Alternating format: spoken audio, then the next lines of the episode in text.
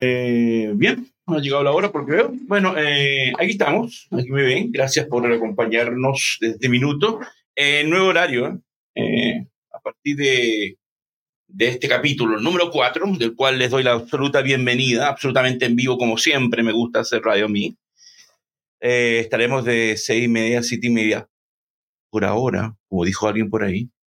Seis y Eh, media a un cuarto para las ocho puede ser. Ah, bueno, si usted es generoso, le damos 15 minutos más, por supuesto.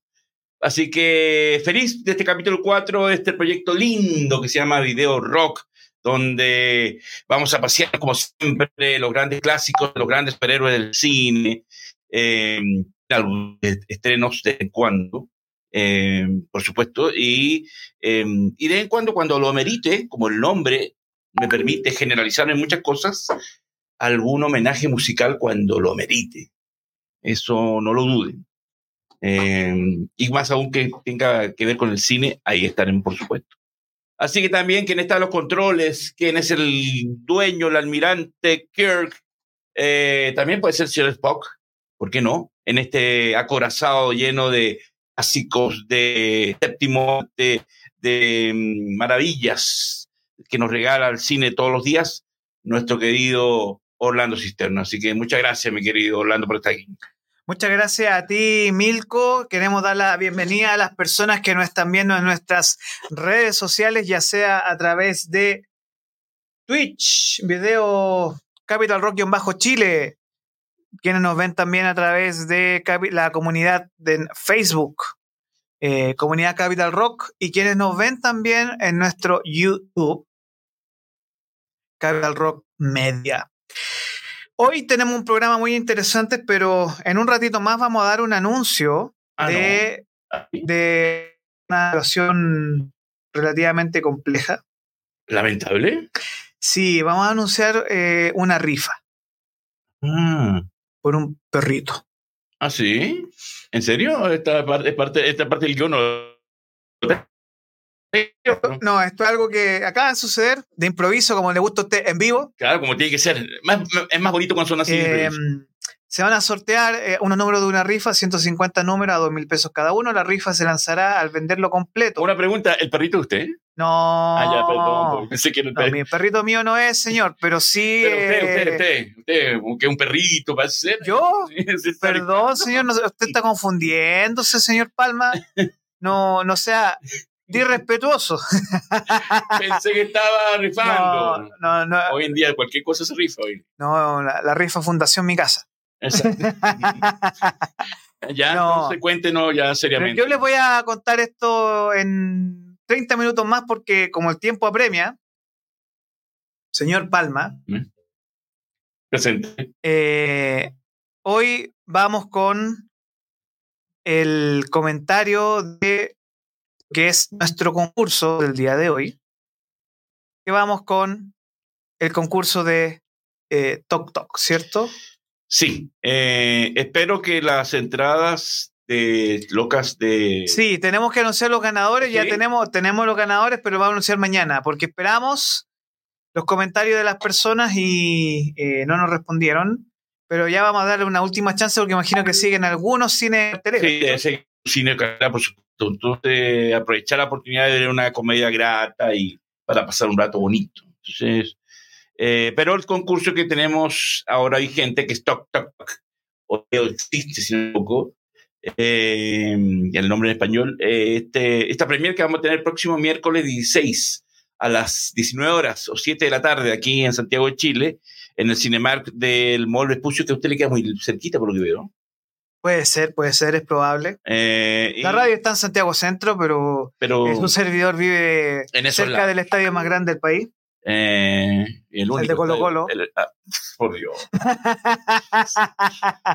Qué bochorno. Esa parte qué tal. oh, Eh, ¿por qué? Aquí tal. Eh, entonces, seriamente, estamos dan- regalando tres entradas dobles para que nos acompañen, porque ahí estaremos, por supuesto, eh, viendo el, el estreno, la premier, eh, que un día antes, porque el día jueves 17 se estrena en todos los cines del país. Toc Toc Toc es una película de terror con. eh, que se las Que trae- aproveche que es feriado.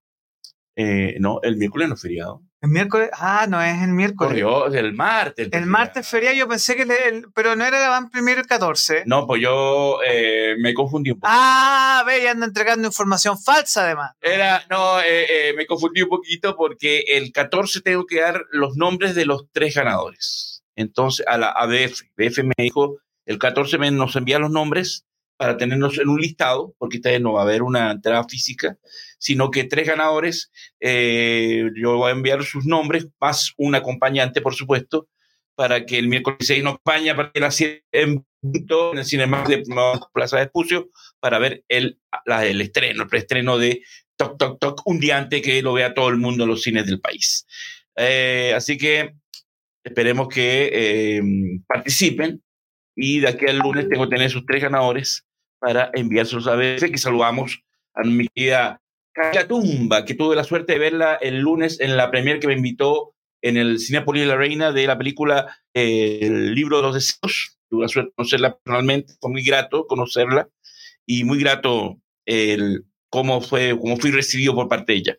Así que con BF estamos, pero muy ok, muy bien enlazados y eh, y esta premia la tenemos el próximo miércoles y yo quiero y, y Video Rock quiere y Capital Rock quiere que tú estés presente. Así que es muy fácil, ahí en la parte ahí abajo del video, en los comentarios, eh, dicen, están, son siempre como si yo quiero ir a ver Toc Toc, Toc Toc Toc, sea, un Toc. Y, y ya con eso te la ganas. Es como algo así, ¿no? Qué buen, Toc, toc, toc. qué buen efecto de sonido. Me gustó. Cada vez que mencione, voy a decir, no voy a decir toc, toc, toc, voy a decir. Qué, qué sincronizado este programa. Qué grande este- esta radio. Me gusta. Oiga, pero hablando de cine de terror, señor Palma, yo creo que, o sea, no solo hablar de cine de terror, porque es importante ir y participar y eh, es muy interesante lo que ocurre con todo lo que hemos conversado últimamente, sobre todo porque desafortunadamente ayer, y lo comentamos la semana anterior, que aún seguía vivo en el programa anterior. Sí, pues lo Ya mencionamos. estaba vivo, pero desafortunadamente... Espero que no haya, sido, no haya sido un pájaro no. malagüero el hecho que lo mencionamos y que estaba vivo. ¿ah? Porque dijimos, afortunadamente estaba vivo. Yo creo que más probable es que le enviaron un avance de la película nueva y dijo, no, lo más probable. Pero ¿de quién hablamos hoy, señor Mr. Palma? Es del gran director, Maestro, maestro. maestro, un verdadero maestro. Eh, al igual que es parte de la generación de Coppola, eh, Scorsese. Scorsese, Spielberg, eh, el gran De Palma. de Pa- Brian De Palma, el gran William Friedkin. Eh, yo he dicho el momento que lo supe lamentablemente el día martes, eh, que esta semana el cine está de luto, está muy de luto, estamos, todos los que amamos el séptimo arte, estamos todavía dolidos de que este gran genio del cine, este maestro, este, este adelantado a sus tiempos, porque fue un adelantado a sus tiempos, eh, falleció a los 87 años a causa de una mezcla entre una neumonía y, y problemas cardíacos. Eh, así lo anunció su esposa y gran productora, Cherry Lansing, que es la misma productora de películas como Lluvia Negra y Atracción Fatal, una grandiosa productora, era su, su pareja actualmente.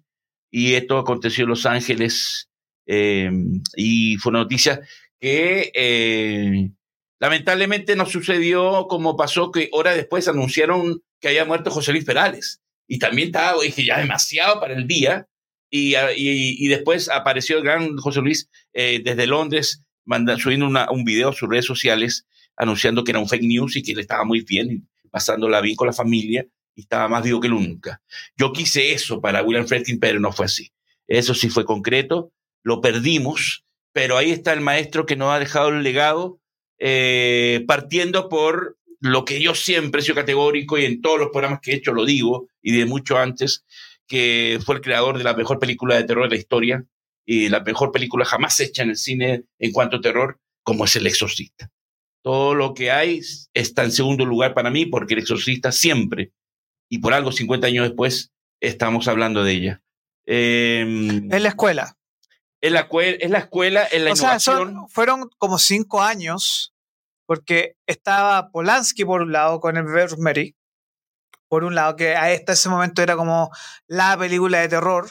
Exactamente. Y llega El Exorcista como una contraparte, eh, con William Fredkin, que, o sea, y para darle contexto, El Exorcista es la película de terror más grande de la historia, con un director que le dieron un fierro caliente. Le dieron. Que fue El Exorcista, porque él venía de una otra experiencia aún más impresionante, que imagino que la vamos a mencionar, que se llama eh, la conexión francesa de French Connection, que aquí le pusieron en Contacto en Francia, que es la madre de todas las películas de acción policiales. La madre en escenas de persecución de, vehículos también, marcando pauta. Eh, la película que lanza la fama, Jim Hackman, y le da. Y él venía, eh, claro que como usted dice, mi querido teacher, mi querido Orlando, eh, él era un fiero, el era un fiero caliente porque él venía de ganar el Oscar a mejor película y mejor director.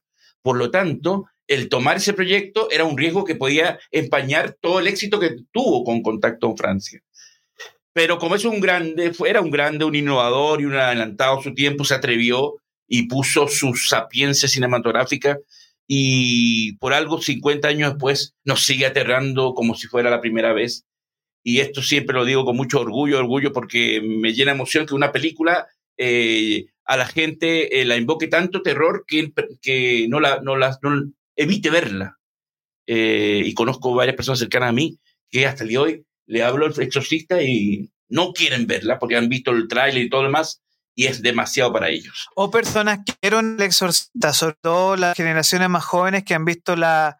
En los 2000 creo que hubo un reestreno con algunos minutos más de metraje. Que yo la vi. Y que lo que provocó eso es que la gente de verdad. A ver, es una película que provoca cosas.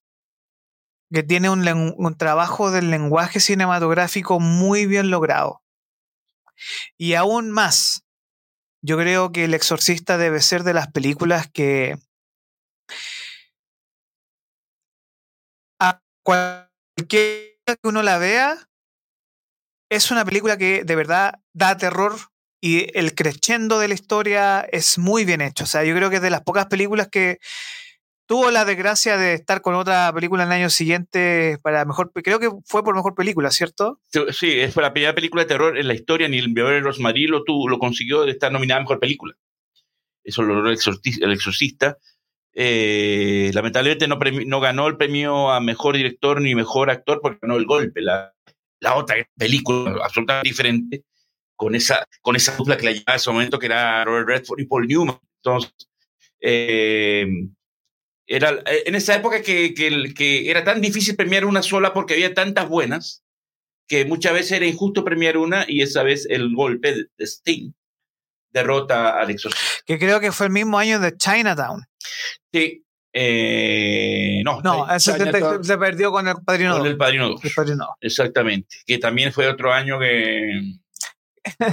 Pero es interesante porque sale el exorcista y lo que provocó culturalmente el exorcista, llegamos hasta obviamente un Scary Movie muchos años después, y etcétera.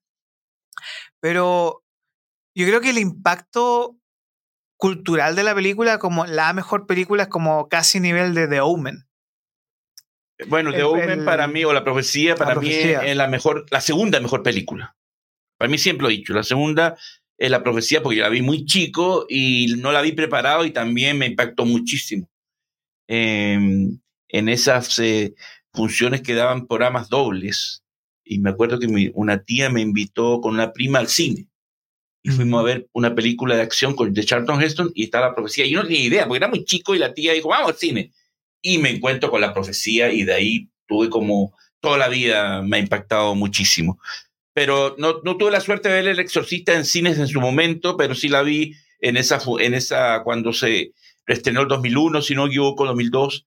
Eh, yo vivía en su año en Costa Rica y, y, tenía 11 minutos extras y fui al cine. Yo pensé que no iba, poca gente y había muy, llena la sala y mucha gente joven. Entonces ahí eso es cuando a mí me emociona que la gente está ávida y la gente joven que está ávida de buen cine eh, llenó la sala y esa vez pude ver El Exorcista en pantalla grande.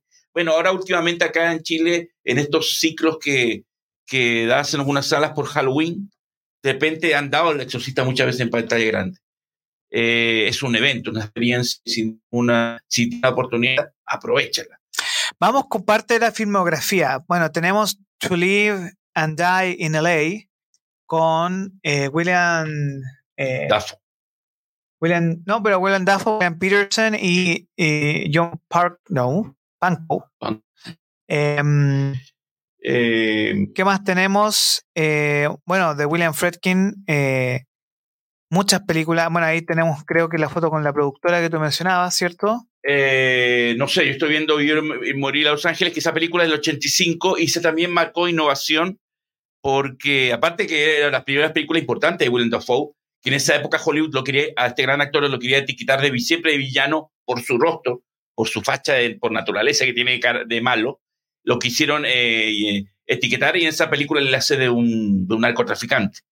Pero lo importante de esa película es que aparte que nuevamente rescata un poco lo que hizo en Contacto en Francia con la escena de acción, eh, fue la primera película, yo la vi muy joven, y fue la primera película que recuerdo que eh, sucede que el, héroe, William Peterson, que era un detective, eh, narcóticos, contra la lucha, luchaba contra el consumo de la, la, venta de las drogas y el narcotráfico, para serlo más exacto, eh, casi 20, 25 minutos antes, muere.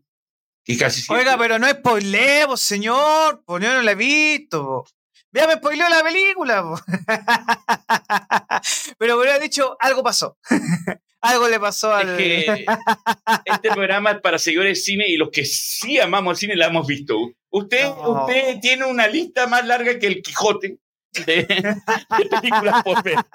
Así que eh, ya le hice el spoiler y, Me voy a olvidar, me voy a olvidar, me voy a olvidar. Voy a hacer caso omiso, me tapo lo, el oreja y... Haga un efecto mariposa. Y... no escuché que moría el protagonista 20 minutos antes de la película. Es que después, después Scorsese lo hace en el remake de Los Infiltrados con DiCaprio, pero ya William Friedkin lo había hecho los... Mm. Y yo he visto la película que el héroe que siempre media hora antes lo mata y que a John Pankow, que es su compañero de, aventuras, eh, en la parte final protagonizándola. Entonces yo quedé impactado, porque nunca había visto esto en el cine y William Friedkin lo impuso. Es, es, un grande, por eso es un, era un adelantado a los tiempos, un maestro, que por cierto, eh, no ha dejado, eh, aparte de todo este legado, no ha dejado una película póstuma. ¿En serio? Sí. ¡Wow! la película se llama La Corte Marcial del Motín de Kane, protagonizada por el gran actor eh, Kiefer Sutherland, el mismo actor de Generación Perdida y la serie de televisión 24. Y la gran premier mundial va a ser en su festival de cine preferido, que mm. fue el Festival de Cine de Venecia. Oye, pero... Perdón, donde eh, afortunadamente lo manejaron en vida. Pero mira, revisando su em, filmografía, tenemos El Exorcista, top, eh, Conexión en Francia o The French Connection. pero tenemos una película, una Contacto en Francia. Contacto en Francia. Pero hay una película que fue muy demasiado polémica, diría oh, yo. No, claro. Cruising con Al Pacino. Cacería se llama en español. Cacería, pero esa película toca un tema muy fuerte, un tema controversial. De, controversial, que de hecho a Pacino casi le destruye la carrera, y justo aparece Scarface. Eh, fue esa polémica, ¿no? que, que, lo quedó muy marcado y él como muy disgustado. Muy disgustado. Y es una película que ustedes rara vez, rara vez van a ver al Pacino hablando de ella, porque la trataba de, de inconsistente y de incompleta, decía el Pacino de la película.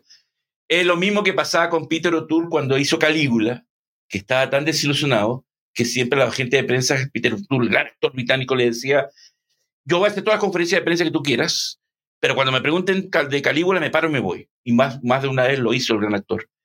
Al Pacino es igual. Yo creo que él también debe pedir en la, en conferencia de prensa que no le pregunten de, de Christian. Y, es una película que siempre le gustó y son de esas películas que hacen y en ese momento eh, se arrepienten y le echan la culpa siempre al director, como pasó con Sean Penn y El Árbol de la Vida de Terence Malick, que decía, esa película no es lo que el Terence Malick me explicó en el guion o dijo que iba a ser. Siempre ahí se excusan de eso, no le echan la culpa al director. Eh, y Al Pacino un poco le quiso echar la culpa a William Fredkin con esta película que no le gustó a nadie. ¿eh? Una película nuevamente. Nadie, sí. Pero que después fue como, oye, pero una película transgresora. Con el tiempo, por supuesto, pero eh, eh, eh, como nuevamente William Friedkin es un adelantado a los tiempos y se atrevió a hacer una película que nadie quería hacer y que ni a los grupos conservadores le gustaba, pero tampoco a los grupos liberales no le gustó. Los grupos gays. Porque se metió en un tema peligroso, se metió en un tema fuerte. En esa época que estaba todo el, el, el despertar de, de, los grupos homosexuales en Nueva York, en Los Ángeles, y este el señor lanza esta película que la, la, la, condenaron de ser homofóbica y de ser y de prestigiar al mundo gay. Eh, incluso eh, él tenía 20 minutos más de película muy crudas que no la incluyó porque ya lo que había incluido era muy potente. Eh, así que película que me acuerdo yo que no la pude ver porque era para esa época yo tenía 15 años y la película fue mayor de 21. cuando, en, en ese periodo. En ese periodo que, los muchos países que he vivido. Y no lo puede ver en cines. French Connection, la contacto en Francia. Eh, con Jim Hackman y con. Y hay otro actor que. Fernando Rey, gran actor español. gran actor español que el mundo lo conoce por el mío Cid, ¿cierto? O Don Quijote. El mío sí de Charlton Heston, mi querido No, pero él hizo El Quijote, ¿cierto? No lo sé. Ahí sí que yo sé que él hizo mucho cine con Buñuel. Claro. Pero ahí se lanza para en Hollywood como el, villano, que lo hace muy bien porque era un actorazo, y que es el antagonista de Popeye Doyle, que era el personaje de, de Jim Hackman, como este policía rudo, intrépido, que iba a la casa de, de, su, de sus rivales hasta las últimas consecuencias y con una gran escena de de persecución. Persecución. Era en New York, ¿cierto? Sí, era bajo, ah, era bajo el Bronx, creo. sí, esa, es una escena dura 10, 20 minutos, es muy buena. Está muy bien hecha. muy bien hecha. Para el periodo, para la época. Recuerden para la que en esa época, no hay, eh, así como el exorcista, no, no, existía el CGI, era todo artesanal. Había que hacerlo, no gracias a una computadora que te lo puede eh, todo alivianar. Aquí no, aquí era, era hacerlo en, en, real, con dobles y todo lo demás. Esa escena que estamos viendo, que es una parte de la, escena final de la persecución en el contacto en Francia, eh, es otra joya que anda dando vueltas por ahí y que si quieres ver cine policial de verdad, así como Vivir y Morir Los Ángeles, rescátenla porque la van a pasar muy bien. Y bueno, esto yo, yo lamento y lo, he dicho siempre, en todas las veces que me he comunicado y he estado en otros programas, Lamento que William Friedkin se murió sin no haber visto lo que viene El Exorcista, porque me habría gustado mucho escuchar sus comentarios, a ver si eran muy lapidarios o decía, bueno, está bien, es un buen esfuerzo. Y quedamos con la, yo quedé con, la, con eso, con ese gusto de, de escuchar al gran maestro, de ver eh, esta supuesta continuación de esta obra maestra eh, que no tiene desperdicio, que del primer momento te aterra y con uno también uno de los grandes finales que tiene en toda la historia del cine. Eh, por lo tanto, em, ha dejado un legado inmenso. También hay otra película con Roy Scheider que es muy buena, que se llama Sorcerer. Yo la conocí como El salario del miedo, que también es muy, muy impactante. Eh, y aquí está mostrando al gran maestro el, el trabajo artesanal que hacían con los efectos como la cama, la que cama que se mueve y salta, era todo muy rudimentario, pero ahí está el talento y la genialidad del equipo que lo acompañaba en este, en este riesgo, em, después de, como dije, de venir a ganar el Oscar, venía en grande, y, tomar las riendas de un género que aun cuando él dirigió, en, él trabajó con Hitchcock, dirigiendo varios episodios de la serie de Alfred Hitchcock Presenta. Así que tenía algunas nociones del terror. Pero si ustedes revisan la filmografía después, no hizo nada más de terror, sino mucho policial, porque era su fuerte también.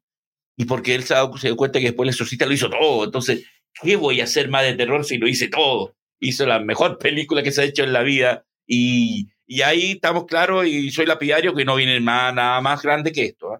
Porque ya él lo hizo todo. Y ahí está el riesgo de que tiene David Gordon Green con este nuevo exorcista. Ahí está el riesgo que está haciendo esta señora. Y, lo, y por eso me preocupa mucho, porque como este David Gordon Green no es un director talentoso, no es un virtuoso como el caballero que estamos viendo ahí, eh, que no es un genio, es un director del montón. Eh, yo creo que eh, tengo miedo que tropiece feo. Y, pero lo bueno de estas películas, cuando son malas, estas versiones nuevas, es que enaltecen más los clásicos, los rescatan más, la gente los valora más. Así que este señor nos dejó con 87 años. Esperemos que su película La Corte Marcial del Motín de Kane con Kiefer Sutherland, después que se estrene en Venecia, llegue a los cines. Ojalá llegue para que podamos verla este, este, esta despedida final que ha dejado este grandioso genio absoluto. Linda Blair obviamente comentó, dijo que, bueno, por supuesto, eh, su carrera eh, o su fama y su éxito y su única nominación al Oscar se lo debe a este señor que estaba ahí celebrando eh, el, haberla dirigido en, esta película que, qué bueno que exista porque quiere decir que el cine es ese receptáculo de imágenes maravillosas, pero también aterradoras y que nos cambia la vida para siempre y que nos marca un presente y una influencia. Y bueno, eh, y Cruising o, la, o Cacería, estaba viendo imágenes de Vivir y Morir en Los Ángeles, película que igual él tiene que verla, aunque le hice el spoiler.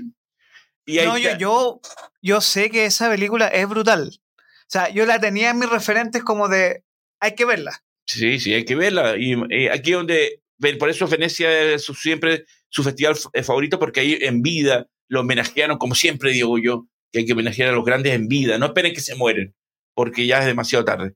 Ahí concentrado, eh, rodándolo. Él no, yo creo jamás se imaginó que iba a ser la mejor película de la historia de terror. Yo creo jamás lo pensó. Yo creo que, a ver, es muy difícil hablar del cine de terror desde mi perspectiva. No es que no me guste, pero hay otras personas que saben más que yo. No le gusta, pues. pero debo decir que. El bebé Rosemary lo vio, ¿no? ¿Ah? El bebé Rosemary la vio. No, écheme, por favor. Écheme, écheme, señor Palma. Lo que pasa es que yo no puedo. Programa. Salud, me voy. No, ya, no, pero no, le haga campaña, me encima ni no auspicia y le hace campaña. Una... Tápele, tápele la marca, po, no sea respetuoso. Pero, pero, si le marqué la marca, sí, está ya, ya, Bueno, entonces. Sed, pues. La profecía. Salud por la Salud por la profecía.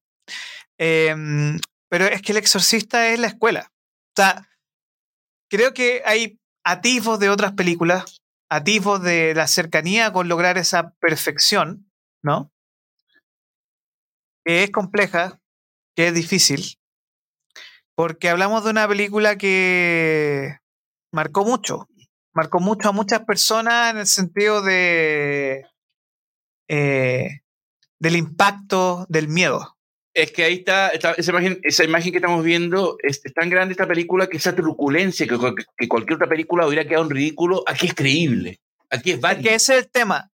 Está, bien, está, el tema. Porque es terror. Es verosímil, es el gran tema del exorcista, que es creíble, porque se genera una. Tengo entendido que él ocupó muchos recursos sonoros también, de sonidos eh, binaurales y cosas así para jugar con la mente de los espectadores. Eh, eh, mucho trabajo de edición de efectos de sonido que son increíbles. Incluso es lo que yo siempre reclamé aquí también, este programa, lo dije cuando yo en el tráiler del Exorcista de los Creyentes, que Pazuzu, que yo siempre voy a decir que es el demonio más famoso del cine, el demonio que, que viene de Irak, que, que se posiciona al cuerpo de Reagan, eh, en el tráiler de la nueva película eh, usan un efecto común de los 24 mil millones de películas que han hecho exorcistas y no rescatan la voz de Pazuzu.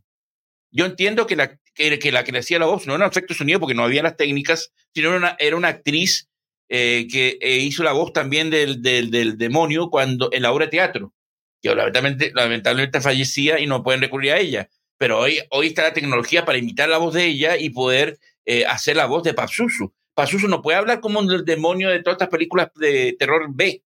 Y esta película ya lo mostró. Por lo tanto, ahí, por eso digo, tengo temor que este señor eh, vaya por el lado más fácil de poner los efectos de siempre de sonido y no buscar lo innovador que hizo William Friedkin con la voz de Pazuzu, el demonio, que era una voz de una mujer que, que como fumaba mucho, tenía esa voz carrasposa, eh, terrible que tenía esa voz, pero que aterraba. Y, y él mismo supervisó y consiguió esa voz que quería. Pero ahí está el problema. Dígame.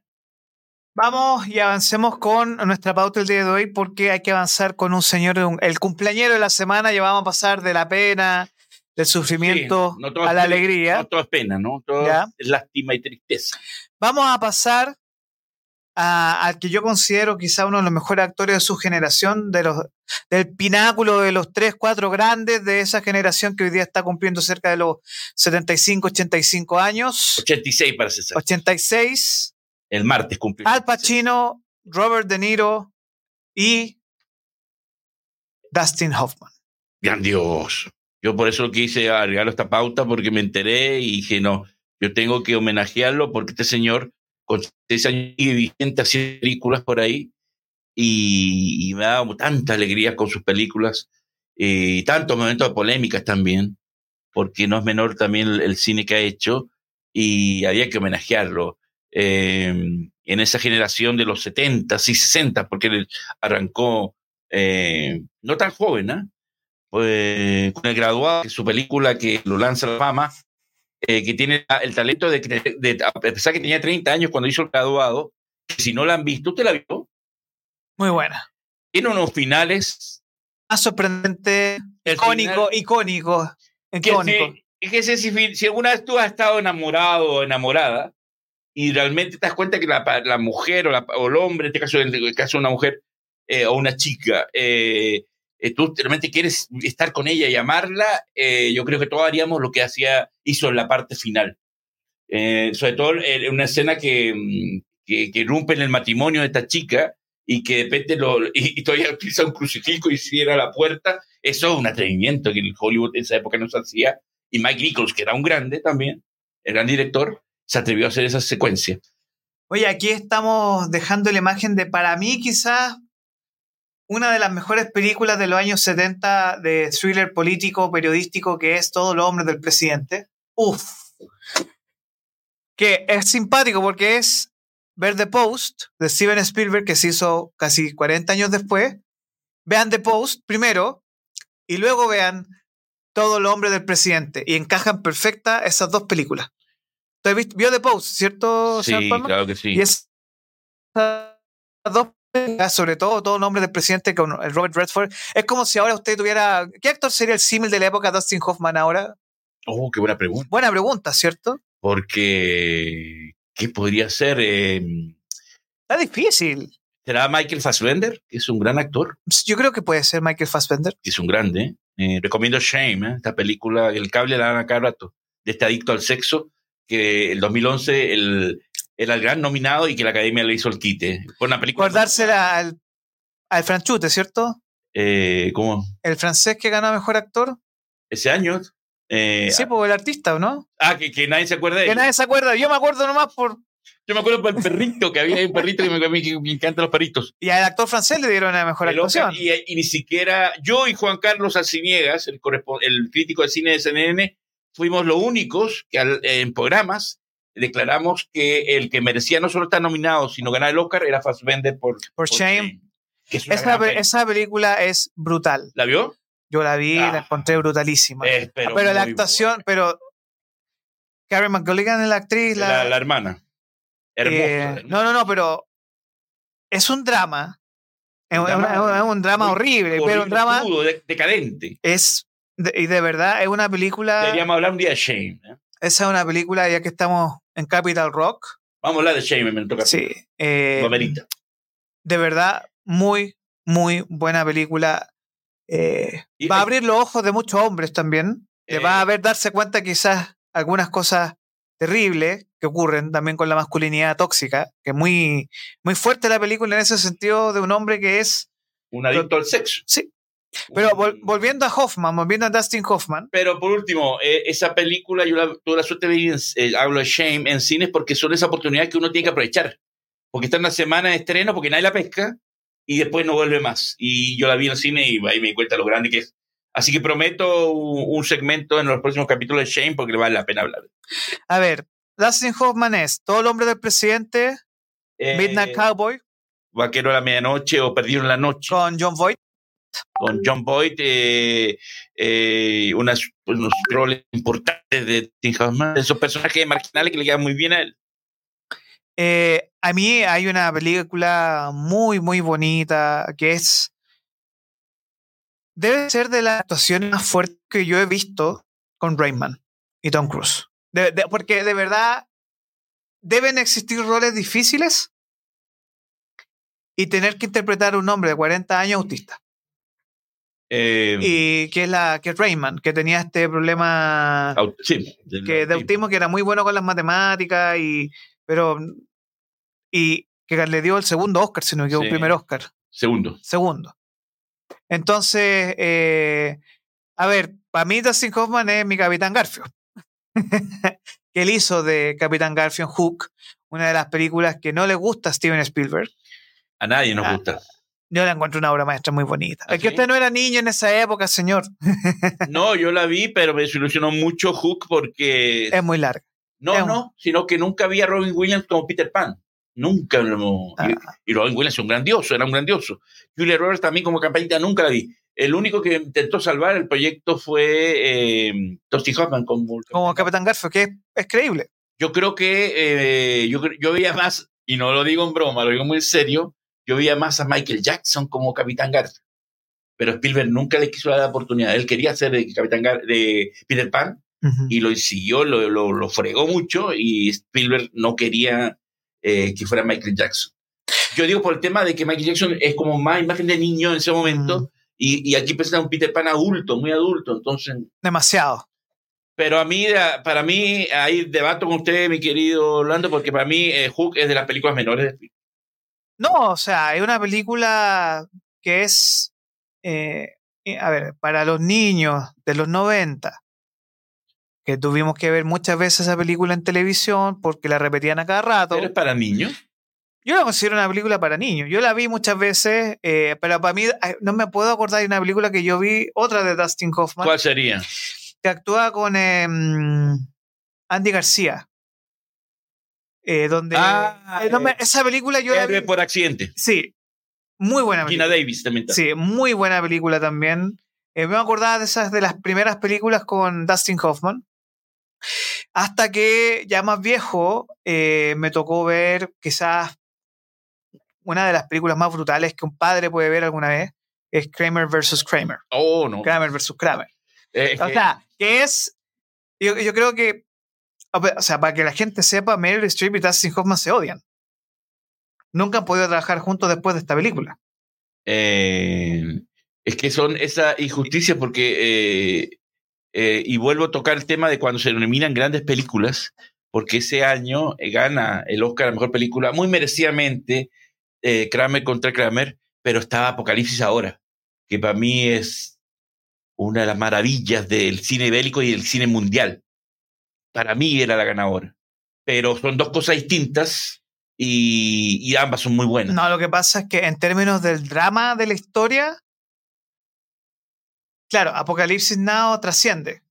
Pero para ese contexto y ese momento, yo no tengo nada que decir. Kramer vs. Kramer es una película brutal. O sea, es una película, eh, y aparte que, aparte de ser muy controversial, porque eh, usualmente es el. Aquí no les voy a spoilear la historia porque eso es público. De un papá que lo dejan solo y que tiene que criar a su hijo. ¿no? Entonces, es una película eh, y que ni siquiera él fue el papito corazón, sino que fue una mamita corazón. Y que después exige el derecho a la tuición. Que es el plot twist de la historia. Y que hasta el día de hoy yo creo que muchos hombres se sienten identificados porque hay una manipulación del sistema judicial. Y esta película lo demuestra. Donde. Yo voy a hacer spoiler de la película. Pero, no, no, no, pero. no le hagamos el spoiler, pero el Pero tema que- es que El, el final, el hombre es maltratado. el final es muy notable. El sí, porque el hombre es maltratado acá. Entonces, eso es muy lamentable porque pero que eh, eh, eh, plantea tantos temas porque Exacto. también... es la eh, crianza del papá solo, del hombre No, es que no tampoco no quiero victimizar solo a papá, porque ella también, y como toda persona, pasó por, pasa por crisis. Exacto. Y ella se vio eh, no preparada en ese momento de su vida para ser eh, mamá. Y yo entiendo que es cruel, pero ella no no quería sentir una, una libertad que en ese momento tenía un hijo y no, no se le podía permitir, pero ella necesitaba salir de esa crisis. Y es ahí que eh, este papá, que era a tiempo completo, pero también a mucho, eh, y ella de un momento se manda a cambiar. Sí, acuérdate la escena que él, eh, el niño tiene que enseñarle a hacer los huevos al, desayuno porque él no sabía, porque él iba a trabajar y trabajaba mucho y tarde, y, y, él aprendió también de lo que le enseñaba al niño, a que le decía, mira, la, hay que hacer esto, organizar la casa.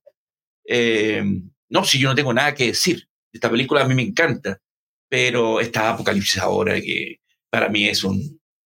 es, es, es eh, el cine como tiene que ser, incómodo. Nos quedan tres minutitos para hablar de Dustin Hoffman. A ver, pasamos por el graduado. No falta mucho. Tutsi, Midnight, Tutsi. Midnight Cowboy. Tutsi. Todo el hombre del presidente. Hace mujer. El hombre maratón. Ma- Marathon Man. Que pedazo. o, eh, Maratón de la Muerte, que es excelentísima con Lawrence Oliver. Eh, Tutsi, también la vi. La vi con mi mamá esa película, es muy chistosa. Es muy grande. Y no le pudo ganar el Oscar porque se lo, lo derrotó Ben Kingsley con Gandhi. Es otro año que era. Había que darle premios a todos, pero no se podía. Eh, Death of a Salesman, Muerte un Vendedor. Rayman. Su película favor- favorita, Hook. O, Hook. o Bueno, bueno, Garfield. más que favorita, señor. Recuerdos de infancia. Son recuerdos nada más. Y re- Otra película que recomiendo, que seguramente usted no la ha visto, que se llama Whack the Dog o Mentiras que Matan. Muy buena película. Yo Eh, la no, eh, No, no. muy- yo sé Sí. cuál es esa. Es la que tienen que inventar un incidente en la Casa Blanca, algo así. que está inspirado en el caso Sí. Lewinsky Clinton y que inventa, y como el presidente se iba a reelegir y estaba en campaña y salió el escándalo sexual, inventan una guerra con un país de Europa Oriental eh, y buscan a, a Dustin Hoffman, que es un productor de Hollywood, y Robert De Niro, que era uno de los asesores del presidente, para que le invente esta guerra y, y, respal- y rescate el patriotismo que estaba para desviar la atención.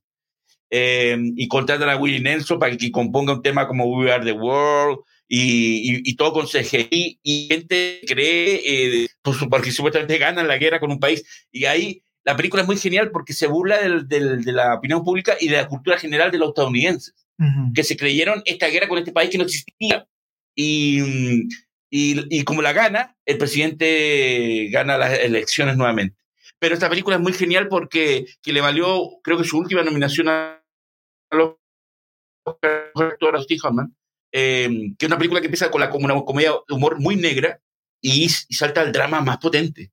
Eh, lo tiene todo, es una gran película, búsquenla. Mentiras que matan se llama.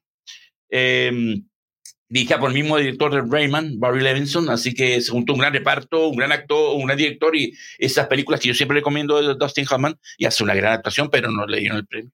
Y ahí estamos viendo un ramillete de películas que de estos clásicos que este señor no está no, no entrega siempre. Eh, la muerte del, del, del vendedor, creo que Salesman Death, Death, Death of a Salesman. exactamente. La muerte del, del vendedor, ¿no? Sí, La muerte del vendedor viajero. exactamente. Es el nombre que recibe la traducción aquí en, Eh, a nivel mundial.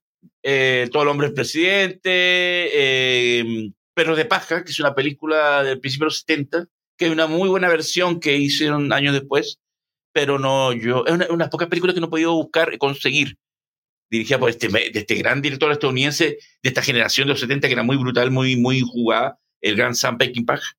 Y ahí está una imagen con Maratón de la Muerte, eh, con Roy Scheider y Lawrence Oliver, que es otra película muy cruda, muy, muy, muy fuerte. Eh, eh, Lenny, que es esta película que, que habla de este comediante, de este de que hacía stand-up comedy, que era un crítico del sistema, película en blanco y negro, eh, también muy, muy incómoda película, que fue de estas películas que Dustin Hoffman en su época de gloria se jugó un rol que era muy controversial. Aquí con Robert Redford en, este, en esta película que es un clásico, como es Todos los hombres del presidente, siempre que veo Todos los hombres del presidente me acuerdo de la escena de Forrest Gump cuando llama y dice, mire, están en, la, en el edificio Watergate y parece que están robando algo. A ver, hay que hablar de Dustin Hoffman como un actor de método.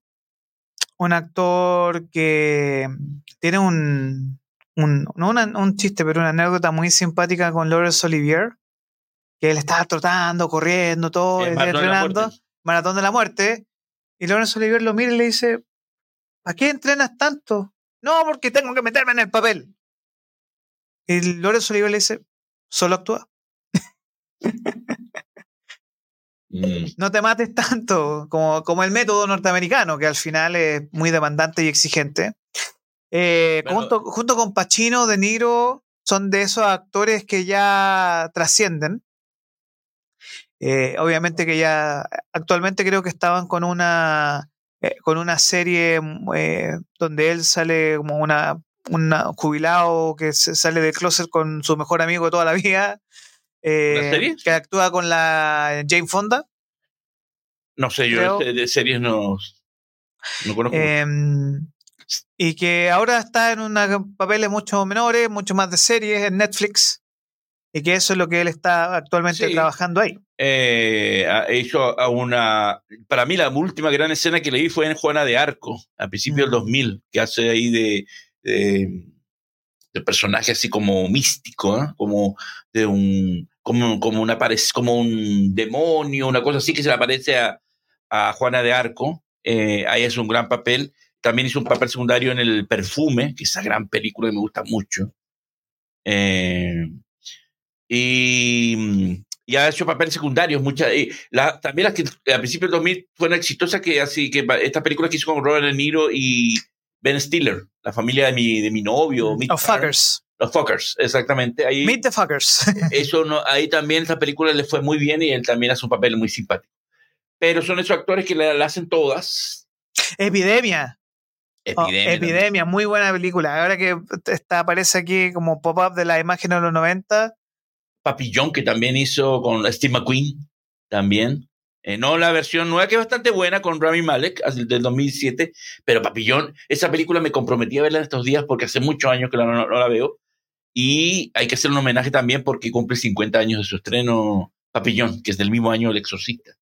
Y ahí él hace un gran papel con, con Steve McQueen así de tú a tú. Así que es un actor que em, tiene este ramillete de legado cinematográfico em, que ha hecho de todo, que es un actor muy completo y que siempre tiene ese, esa virtud que cada rol que vemos no nos recuerda al personaje anterior interpretado. Siempre son. Adam Driver podría ser un cercano, ¿no? También.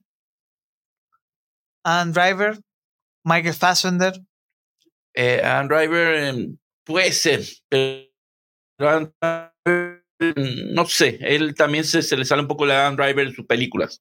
Con Dusty Hoffman no, porque el personaje, eh, yo como digo, he visto, lo he visto en Maratón de la Muerte, en Tootsie, en, en Rayman o, o en Perdido la Noche, y son todos diferentes tiene ese, ese, virtud que tiene un actor que, que no, no logras eh, eh, igualarlo con otro rol.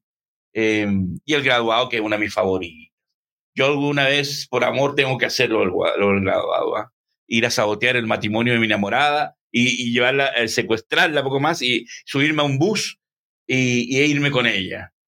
muy romántico, muy genial, pero tengo que hacerlo. ¿ah? Tengo que hacerlo un día. Lo voy a hacer. Bueno, señor Palma. Dígame. Yo lo quiero invitar mientras pasan, siguen pasando imágenes de, del gran Dustin, de gran Dustin Hoffman, quiero que escuche lo siguiente. Dígame, ¿qué pasó? ¿Qué es eso? Ah. Bueno, esta es otra película que si no la has visto alguna yo creo que esta película es como cuando pasa con los musulmanes. Si tú te consideras un musulmán, alguna vez en tu vida tienes que ir a la Meca, allá en Arabia Saudita. Bueno, es igual. Si esta película no la, ves, antes de morir en un cine, entonces, señores, yo me paro y me voy. Porque esta película no es para verla en celular, ni en computadores, ni nada. Eso es para verlo en la pantalla grandiosa. Yo lloré cuando la vi en pantalla grande. Demasiado. Yo no lloré, sino que me dije, Qué grande el cine y qué grande que existan estos señores.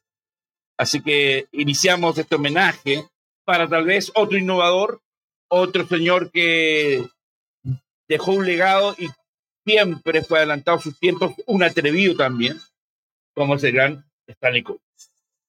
¿Usted la vio en Cinerama? Yo la vi en Cinerama. Yo no me quería ir del cine, yo no me quería ir del cine por Dios, si alguna vez tiene que la, la oportunidad de ver en cualquier pantalla grande esta película, siéntanse que ya es un deseo hecho realidad.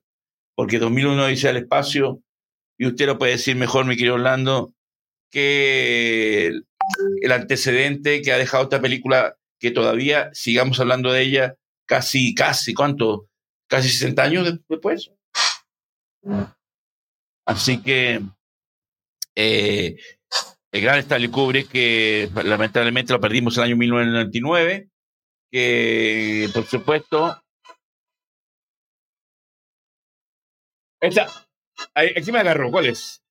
Vamos con para revisar la filmografía, ¿cierto? De Stanley Kubrick. En este... Entonces estamos viendo en imágenes. Estoy viendo aquí a Dustin Hoffman todavía. Todavía se ve Dustin Hoffman, todavía no pasa al señor Kubrick. Eh, no, no, se quiere ir. No, se quiere ir Hoffman. El cumpleañero no quiere irse. Dice, yo quiero que hablen de mí. Que por cierto, sí. eh, Dustin Hoffman, no sé por qué, ¿eh?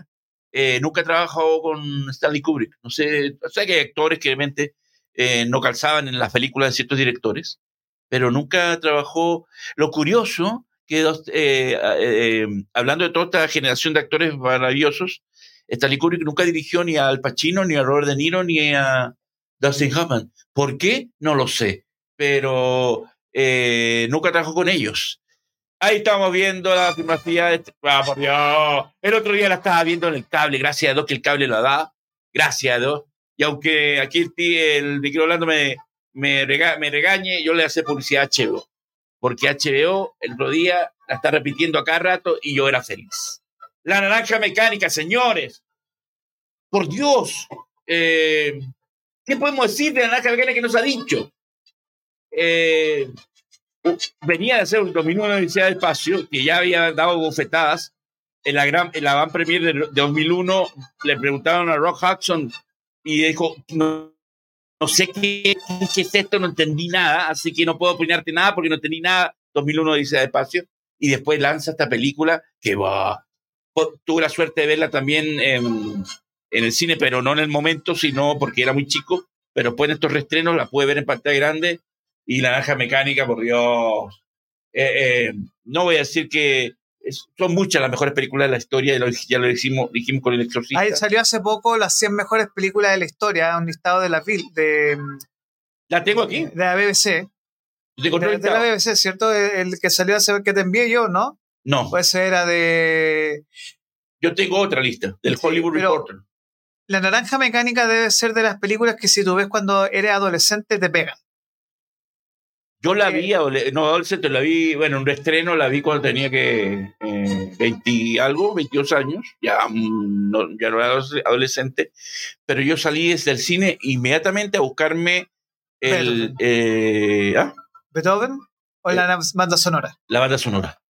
Yo salía inmediatamente a la primera tienda de discos a buscar fue así, a buscar la banda sonora. Y me encerré en mi habitación a escucharla porque la banda sonora de ex Walter Carlos y ahora se llama Wendy Carlos porque es un compositor transexual, eh, creó una, esta, esta, banda sonora que es icónica y nunca y absolutamente irrepetible.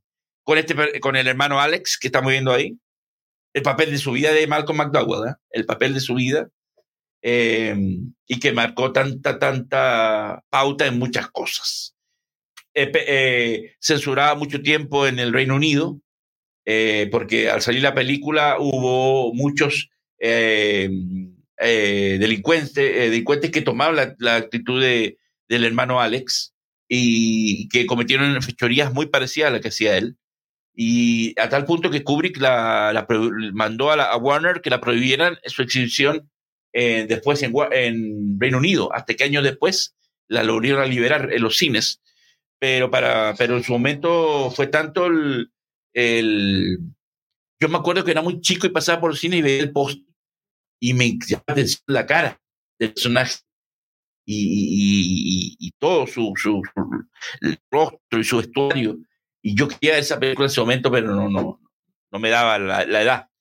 Así que tuve que esperar muchos años después para verla en pantalla grande, esta joya maestra del 71, basada en la novela de Anthony Burgess, eh, con los drugos, drugos, drogos, como es drugos, que era esta palabra, este léxico que inventó el, escritor eh, en, el vocabulario que utilizaba él, con su banda, y cuenta este, este, este, este futuro eh, preapocalíptico, pero muy, muy decadente, de este joven que delinquía y que no estudiaba y que vivía de los padres, unos señores bastante mayores.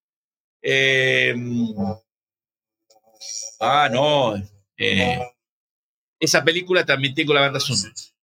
Esa es la, gran música del, de, la, de, la, compositora Jocelyn Puck, que, que si hay unas cosas que, que Kubrick tiene eh, brillantes bandas sonoras en sus películas, muy bien seleccionadas, es. La escena de, del ritual con este tema eh, eh, es una lección de cine, señores. Ahí ya estaba muy mayor, pero igual seguía siendo cine grande. Y ojos bien cerrados con esta música. Ya saben, la contraseña de este programa va a ser siempre Fidelio y el que vio la película va a entenderlo. Eh, la, única ópera que escribió Beethoven. Y, eh, y esta música de Jocelyn Puck, que no entiendo. Bueno, la academia, por supuesto, no, la entiende, no entiende nunca las cosas cuando son bien hechas. Y no entiendo por qué esta película no la nominó a mejor película o mejor al director. Y la banda sonora era para un premio, por Dios, con esta música, esta compositora vanguardista.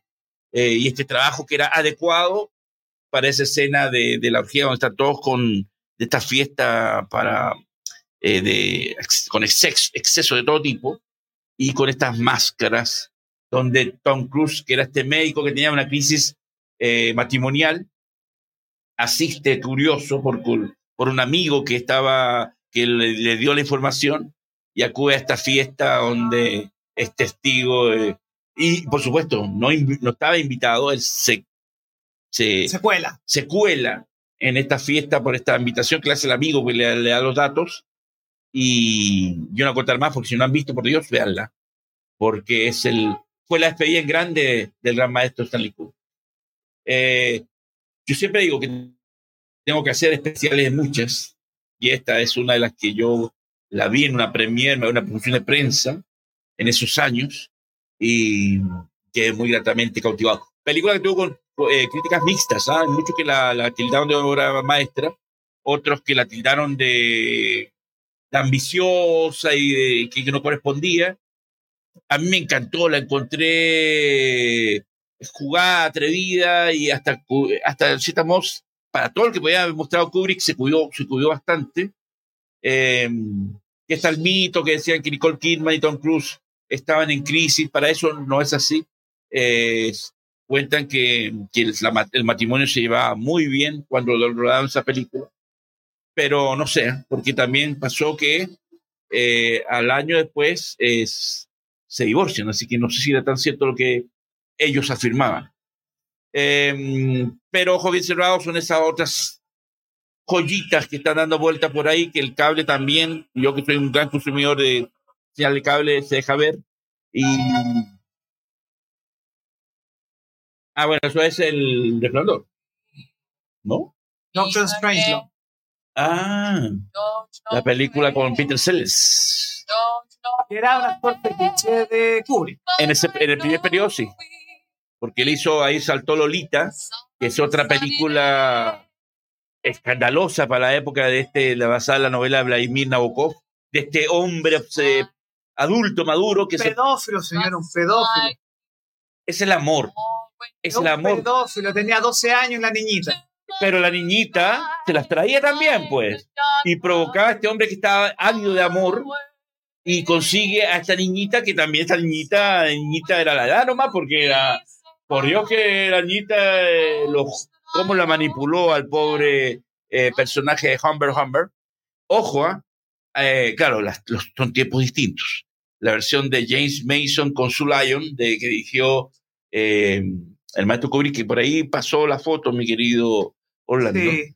Eh, a, mí a, mí me gusta más la versión. ¿De Jeremy Irons? Sí.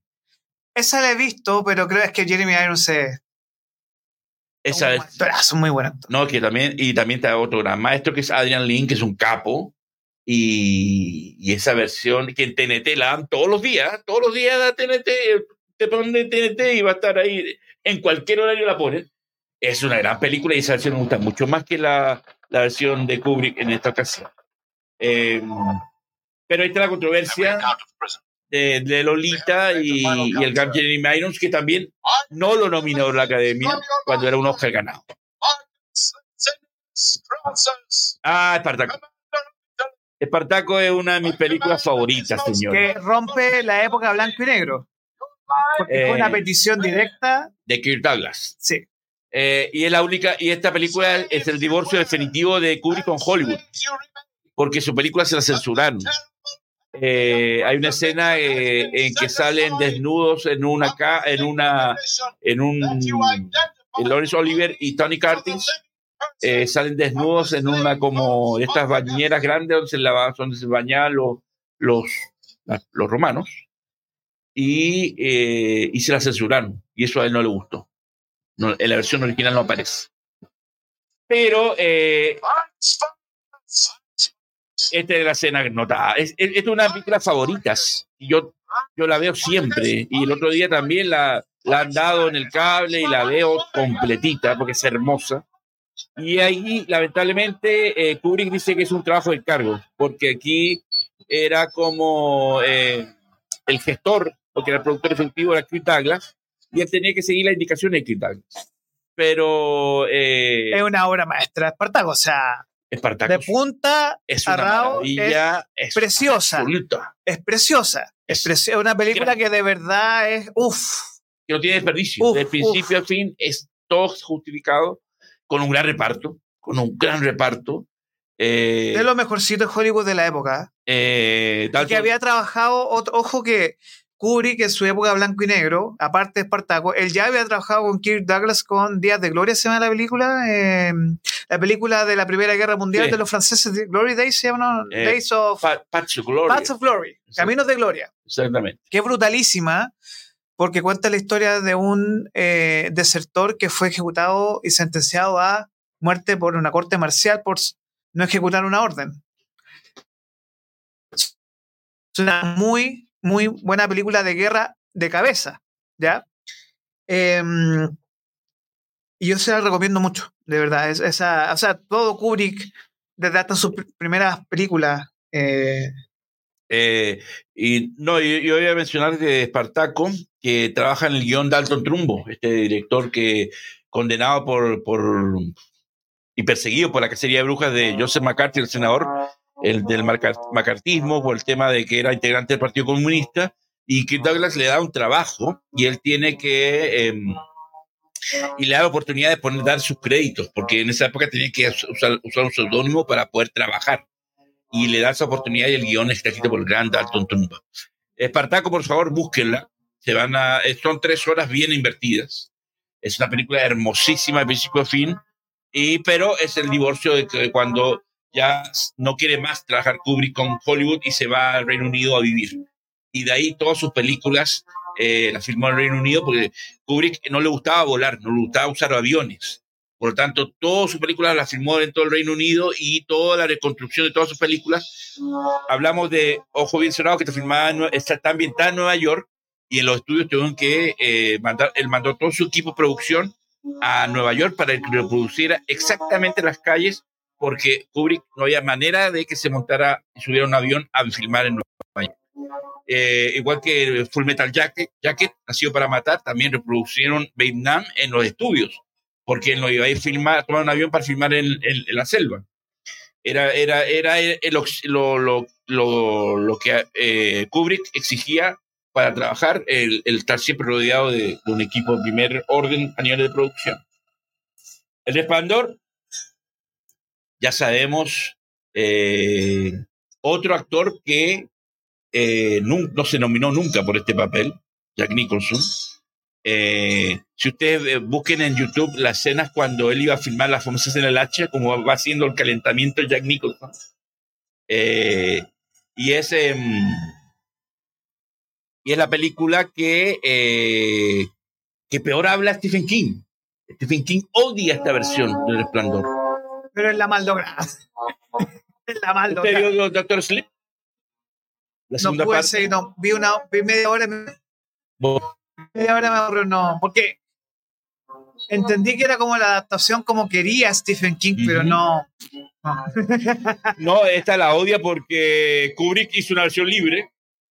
No es lo que está en el libro. Hizo Kubrick su versión del Resplandor y eso a Kubrick, a Stephen King de, de por vida cada vez que le preguntan cuál es la peor versión que has visto de tu libro en el cine, El Resplandores. Eso no era mi libro.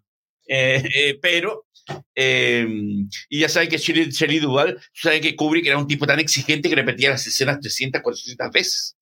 Tom Cruise recuerda que en Ojos Cerrados y muchos actores renunciaban a las películas de Kubrick por lo exigente y por, el, y por el tiempo que invertían rodando la película, porque en repetir una escena se tardaban todo un día a veces. Y, Shelley Duvall fue una de las grandes víctimas de, de Kubrick que eh, la estresó de tanta manera para así transmitir la, el que el personaje fuera lo más fidedigno que la hizo repetir una escena 300 veces, una cosa así. Pero Resplandor, eh, eso siempre está recordada e incluida en la lista de las grandes películas de terror de tiempos. Y Nicholson es un personaje que es un actor eh, que justamente no sé ni siquiera se le nominó. Incluso más bien, usted conoce los premios Razzie, las frambuesas doradas que son estos premios anti-Oscar. Bueno, a Kubrick, Russell lo nominó a peor director. Por Dios, ¿qué estamos hablando? Pues, son las... Hay comentarios ahí, no sé, yo no veo nada. ahí. No alcanzo a ver, pero... Dame un segundo, vamos con revisar comentarios. Pero el Resplandor, si no la han visto, veanla, pero no vean la, la de Iwan McGregor, ¿eh? Doctor Sleep, porque eh, el único que iba contento fue Stephen King. Tenemos Valeria Sosa nos dice, hoy estoy perdida, no he visto ni una película de las que han nombrado. Tiene tiempo, es joven, puede darse el tiempo para... Mi querida Valeria, ahora viene un feriado, bien largo, así que y en las Faltas Patrias también hay, varios días libres, de ahí que sea rescatar y regalarle a su intelecto cinematográfico eh, todas estas películas. Y va a estar feliz. Sí, nos dice eh, también Bárbara, desde. Saludos, Salud. Kubrick es uno de los mejores directores de la vida. Y eh, el Valeria Sosa dice: Resplandor no me pareció tan buena, aunque la actuación de Jack es increíble. Johnny. Y Doctor Sueño me gustó más. Bueno, depende de. Ah, yo creo que depende mucho del contexto de la época. Yo creo que para las generaciones nuevas ven esas películas de los 80 un poco más sobreactuadas, si se quiere decir. Em, lo cual es bastante doloroso porque para mí Jack Nicholson, si hay un actor interesante en ese sentido, es Jack Nicholson. Jack Nicholson es uno de los actores que siempre me gusta escucharlo hablar. Porque pronuncia tan bien las palabras, el inglés se le escucha tan bonito, que es un actor que siempre tiene poco oído. O sea, háganse un favor y, vean Nombres de Honor. ¿Cómo se esta película? La de A Few Good Men. Eh, Cuestión de honor. Cuestión de honor, que, que, actúa con Tom Cruise, Demi Moore y Jack Nicholson con. Que no tiene gran reparto, Kevin Bacon también está ahí. Kevin Bacon, y, pero el guionista, eh, que ahora que dirigió Los Siete de Chicago. Ah, eh, Aaron Sorkin. No creo. Aaron Sorkin, sí. El guion de Aaron Sorkin. ¿Seguro? Seguro. Vamos a buscarlo aquí, ¿eh? Ah. Vamos a buscarlo aquí porque Aaron Sorkin, esta película final de los 90 y... Principio de los 90, del 91, 90. y Aaron Sorkin eh, se hizo célebre con la red social. no, pero él, esa previa es la de Hombres de Honor. Pero, y, está, y está dirigido por el gran Rob Reiner, el mismo director de Misery. Ojo ahí, y está todo para que fuera una gran película. Pero no, pero no puedes dejarme a Nicholson también con, eh, con Atrapados sin salida, que si no la han visto, por Dios. One Tiene mucha tarea para casa. Mucha tarea, para casa. Eh, si hablamos de Nicholson. Aquí tenemos a Espartaco. Miren, este reparto. Kirk Douglas. Productor ejecutivo también. Laurence Olivier, maestro. Maestro. Eh, Charles Lawton, Gene Simmons, Peter Justinov, que es clásico de las películas bíblicas. Peter Ustinov también. Que hizo el Nerón. Eh, John Gavin y Tony Curtis. Tony Curtis, que era su debut en el cine. ¿eh? el papá de. De Jamie Lee. Tanto la quiero. Tanto la admiro a ella. Eh, y, y, ex esposo de Janet Lee, Janet Lee, Que la protagonista de Psicosis. Del maestro Hitchcock. Aquí yo quiero detenerme un, un minutito en esta película que ya sea estamos Doctor Strangelove a que estamos hablando tanto de Oppenheimer. Eh, con John C. Scott y Peter Sellers. Que, debe ser de cuatro papeles distintos, Que debe ser de las películas eh, que yo considero más eh, interesantes de la filmografía de Stanley Kubrick, siendo que es una película menor, para muchos menor de su de filmografía. O sea, no, en, en una película de, de una- del presupuesto Del- muy bajo, del- pero en comparación de lo que había hecho Ajá. en, en- para entender la obsesión de Kubrick, esta película está hecha en blanco y negro, pero las locaciones son todas a color con corrección de color. ¿Qué significa esto? Que se puede hacer una corrección del color, pasarla a una película blanco y negro a color, y usted va a ver un set como si fuera un set en, blan- en color verdadero. O sea, era un obsesivo. Y de hecho creo que por eso a mucha gente no le cae muy bien, porque es como de hablar de Tarantino, hablar de Kubrick, de esos, como dijo Scorsese, iconoclastas. Eh, bueno, eh, que construye íconos. O sea, ¿cómo se llama este actor grandioso que estuvo en, en Pulp Fiction que interpre- interpretó al señor Lobo? Eh, ah, uff. Harvey Keitel. Harvey Keitel. A, él no, a él no, ni que le mencionen Kubrick, ¿eh? A él- porque él iba a hacer el papel en Ojos Bien Cerrados que hizo después el director Sidney Pollack. Y él rodó un montón de escenas y, lo, y, y Kubrick les, los, los exprimió. Y después lo mandó a echar porque no estaba conforme con lo que había hecho. Después que habían rodado como 300 escenas. Y hace poco le preguntaron a Harry Keitel sobre el Ojos Bien Cerrados y poco más que se paró del- del- de la conferencia. Dijo, no me pregunten porque lamentablemente yo y Kubrick no tenemos buena relación. Ya, ya no está vivo, lamentablemente, para seguir a eh, poder alguna vez hablar con él directamente, pero no me pregunten porque mi experiencia de trabajo con Kubrick fue muy mal. A ver, hay un, de todas las películas de Stanley Kubrick, hay una que pasa muy piolita siempre y que si usted tiene un televisor 4K, busque Blu-ray, si tiene un lector de Blu-ray o búsquela en una versión 4K que se llama Barry Lyndon. Oh, no, por Dios. No, por Dios. Esa yo esa película no es es No. preciosa, esa película Es un cuadro viviente. O sea, cada toma es un cuadro romántico. O sea, y para que entiendan lo que ocurre en esta película, Kubrick no usó luces artificiales, él ocupó velas. Velas y, y mandó a la NASA a que le crearan un lente especial para poder filmar con la luz de las velas. O sea, Eh, es que el Carl Size. El lente Carl Yo- Size eh, es el origen del lente Carl Size, que lo pidió Yo- Kubrick. Yo todavía me acuerdo que mi padre, muy chico, me llevó al cine aquí. ¿Cómo se llama la calle de las motos que le dicen aquí en el centro? Que Matías Cousillo. Había un cine que se llamaba Cine Cervantes. En esa época, en los 70 Yo era muy chico y mi padre me llevó a ver Barry Lyndon. Y hasta el día de hoy me acuerdo clarito el día que me le llevó a ver, a ver. Y gracias a Dios que mi padre me llevaba a ver esas películas. Y yo tuve la suerte de ver en su momento Barry Lyndon en pantalla grande. Y por Dios que son las mejores tres horas que he invertido en mi vida en mucho tiempo. Eh, es muy bien dicho, mi querido Orlando, porque es una película que nunca se reseña. Y que es la más hermosa. Yo La mejor dura, película dura que... tres horas, tres horas y media, pero es, es lenta. Ya no es hay que tomarle tiempo. Pero la, eh, Es un- pero pero va agarrando fuerza Mira. con este personaje que es un que es un inhibidor, que es un sinvergüenza. El mejor papel que le he visto a Ryan O'Neill, que en esos años Ryan O'Neill estaba en su tope como actor. Y ojo que la base de lo que nosotros vamos a ver potencialmente en Napoleón, la de Ridley Scott, fue escrita por Kubrick. Y que de hecho el gran proyecto fallido en la vida de Kubrick es una película sobre Napoleón. Y junto con Inteligencia Artificial, que era su proyecto después eh, de Ojos Bien Cerrados, que él tenía el 45, perdón, 75% del guion escrito, que después toma la posta Steven Spielberg.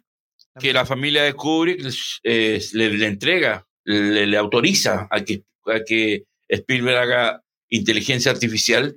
Eh, claro, son, eh, eh, iban a- era, era la visión de Spielberg que tal vez mm, era más, eh, eh, más sentimental que lo que quería hacer Kubrick. Pero más o menos lo que se ve en inteligencia artificial, la premisa era lo que quería hacer en un momento Kubrick. Ahí está viendo una imagen de la gran actriz y modelo Marisa Berenson, de esta joya que ganó cuatro Óscares. Eh, usted entenderá que a Kubrick nunca le dieron el Óscar a Mejor Director. Y ahí está la, la, lo, bur- burdo y vulgar que es la Academia de Hollywood. Y a ver, los más grandes genios no, nunca recibieron el Oscar como Mejor Director. Ni Orson Welles, ni, ni Hitchcock, ni, ni Chaplin, y Kubrick, y puedo seguir hablando. Pero Kubrick recibió solo un Oscar en su vida. Por los efectos visuales. por los efectos visuales de 2001 que en el espacio. Pero eh, era, se lo dieron, claro, merecidamente, por supuesto, pero era, para recibir más premios. Eh, ya sabemos eh, el divorcio que ha tenido Spielberg con, con, la academia. Siempre la academia le hace, lo nomina en la mayoría de ocasiones y lo postula y después no lo premia. Entonces, hay como que la academia y los grandes directores están divorciados. Pero ya sabemos quiénes, quiénes son estos chistositos de la academia de Hollywood. Pero, quiero, por último, pero Barry Lindo, por favor, eh, búsquela. Consíguela en la mejor versión. Si tiene un televisor 4K, búsquela. Y creo que se puede encontrar toda la filmografía de Kubrick en, H, no, en HBO, ¿cierto? En Warner. Porque la mayoría de las películas de Kubrick son Warner, ¿cierto? Sí. Entonces, eh, con Warner. entonces eh, revisen Warner porque creo que están ahí casi todas las películas, sobre todo Espartaco es Fox, ¿cierto? Eh, Universal. Universal. Bueno, desde 2001 sea en el espacio en adelante pueden encontrar como los grandes éxitos. Yo quiero que se hagan un favor, quiero que usted compre un vino una tabla de queso. Con su pareja o solo o sola. No, no, no, no. Y vea. Si va a verla con la pareja, véanla. pero pues, si van a estar con el deseo, mejor no, no, no, la, no la vea porque no, no, es una falta de respeto para la película. Ya. Vean Barry Lyndon. porque de verdad es una película que es arte. O sea, Sí, pero usted lo que va a decir es, eh, lamentablemente estas películas para la generación ahora las va, le aburre que están acostumbrados a Rápido y Furioso y... Pero téngale más fe, tenga más fe, señor Palma, en las nuevas generaciones. Es que las generaciones, si, si, si han llenado, si han hecho ganar mil millones de dólares a Barbie, que estamos de mal en peor. Ya, pero... Entonces, eh, no van se van a aburrir con Barry Lyndon. Eh, pero en el cine, por la ciencia del cine, lo importante que es el cine, lo maravilloso que es el cine, no es eh, Barbie, no es eh, Rápido Furioso, no es nada de eso. Mirko, palabras finales, nos quedan dos minutitos. ¿Y, la eh, rifa? La rifa, no, en la rifa todavía no tengo las fotos e imágenes. Vamos a estar subiendo a nuestras redes de Capital Rock. Esta rifa es un pobre. ¿De qué, raza es, perrito? Un peguito, un, un un Ah, pero qué lindo, son los mejores. Yo siempre he dicho que cuando muera y, y renazca en otra vida, quiero ser un quiltro. ¿ah? Porque no hay más fiel ser vivo que un quiltro. Y mm, una de las cosas que les voy a mencionar aquí es que. Eh, ¿Qué? Primero que todo, nosotros vamos a estar con una serie de especiales pronto, ¿cierto? En el mes de septiembre. Sí. Y esos especiales eh, vamos a estar profundizando en algunos temas muy, muy importantes. Y yo vamos a estar subiendo después la información de esta rifa, pero para que ustedes sepan es, eh, hay varios premios. El primer premio es una caja de 18 más una bolsa de carbón, botella de vino, botella de Ramazotti, botella de terremoto. Pero es para una caja de helado, cortesía de Bazar Yuen. Un segundo premio, una aspiradora Black Decker para auto. Tercer premio, una caja de mini donas rellenas con manjar. ¿Pero que te asaltó un, un, jumbo? ¿Qué, no. No, no eh, eh, datos para rifa de Luquita. Que Luquita, el perrito, ese perro se llama Luca. Ah, bueno. Y es un, un, peguito, que tiene ahí un. El tema de la rifa lo vamos a estar subiendo a nuestras redes eh, para apoyar en misión público. Ese perrito viene de un, de un. De una casa, una casa que tuvo un accidente, a ver si lo atropellaron. ¿Al, perrito? al perrito, sí. ¿Está atropellado? Sí, un pero, triste, triste. ¿Pero lo llevaron veterinario o tienen ahí No, si estamos, tienen que pagar costos, señor. Yo, sé, pero... Señor Palma, palabra al cierre. Un minuto. Que el señor está aquí bebiendo, haciendo publicidad a una marca que no corresponde, señor. Sorbete de Telier tiene que apoyar. Estoy tapando esto, por ¿Qué, qué, manera, qué cosa. ¿eh? Hace, hace, hace rifas y, me, me, acusa a mí de tomar un poco de refrigerio.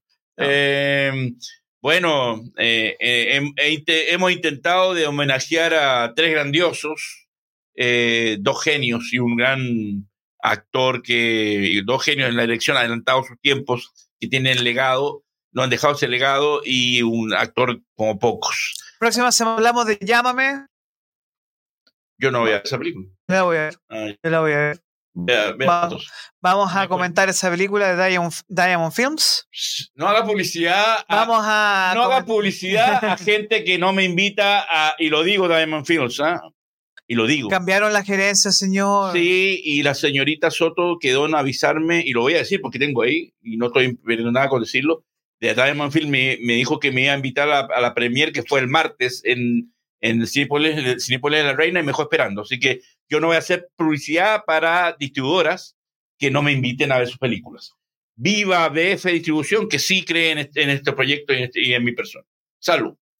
Pero ahí, estamos, ahí, está la marca. Ahí estamos haciendo las gestiones, señor Palma, no sea impetuoso.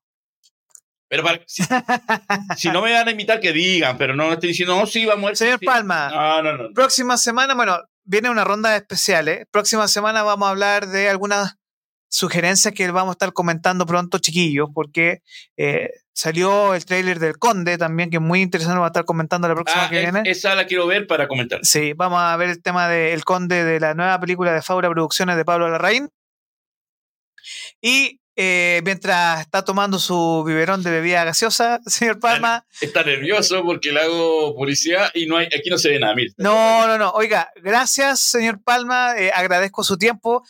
Desde próxima semana, eh, Video Rock 18.30 horas para que hablemos de una. Ahora, una hora y media bien, que demos tiempo y para que hagamos escuela, que eso es muy importante. Hacemos escuela aquí en Capital Rock. Eh, tenemos que hacer un homenaje por los 49 años del Padrino 2. Jueves. El próximo año vino 50 y quiero hablar del Padrino, 2. Y también tenemos que hablar de los 40 años de Cara Cortada, Scarface, por Dios.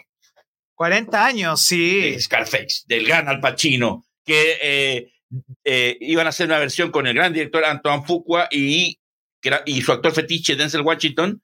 Y, y le entrevistan a Denzel Washington y dice, ¿tú vas a hacer el nuevo Scarface? Y dijo, no, yo no puedo hacer ese rol porque no, no tengo la capacidad actoral que, que interpretó al Pacino. No soy digno de, de, de interpretar el personaje y es ahí que rechazó hacer de Scarface y el proyecto quedó en Veremos. Que incluso a Pablo Larraín le ofrecieron hacer Scarface, menos mal que no lo aceptó, pero no quiso hacerlo. Así que hay que veremos. No toquen Scarface. Está el Pachino para recordarnos quién es Tony Montana. Y con eso no me despido. Nos vamos, señor Palma. Gracias por estar aquí en Video Rock. El concurso de Top Top Top, por favor, participen para que vayan. Tenemos las entradas. Y la entrada, la otra que está por ahí también. Gracias, nos vemos. Paz, amor, como dice Ringo, y nos vemos el próximo jueves a las seis y media en Horario.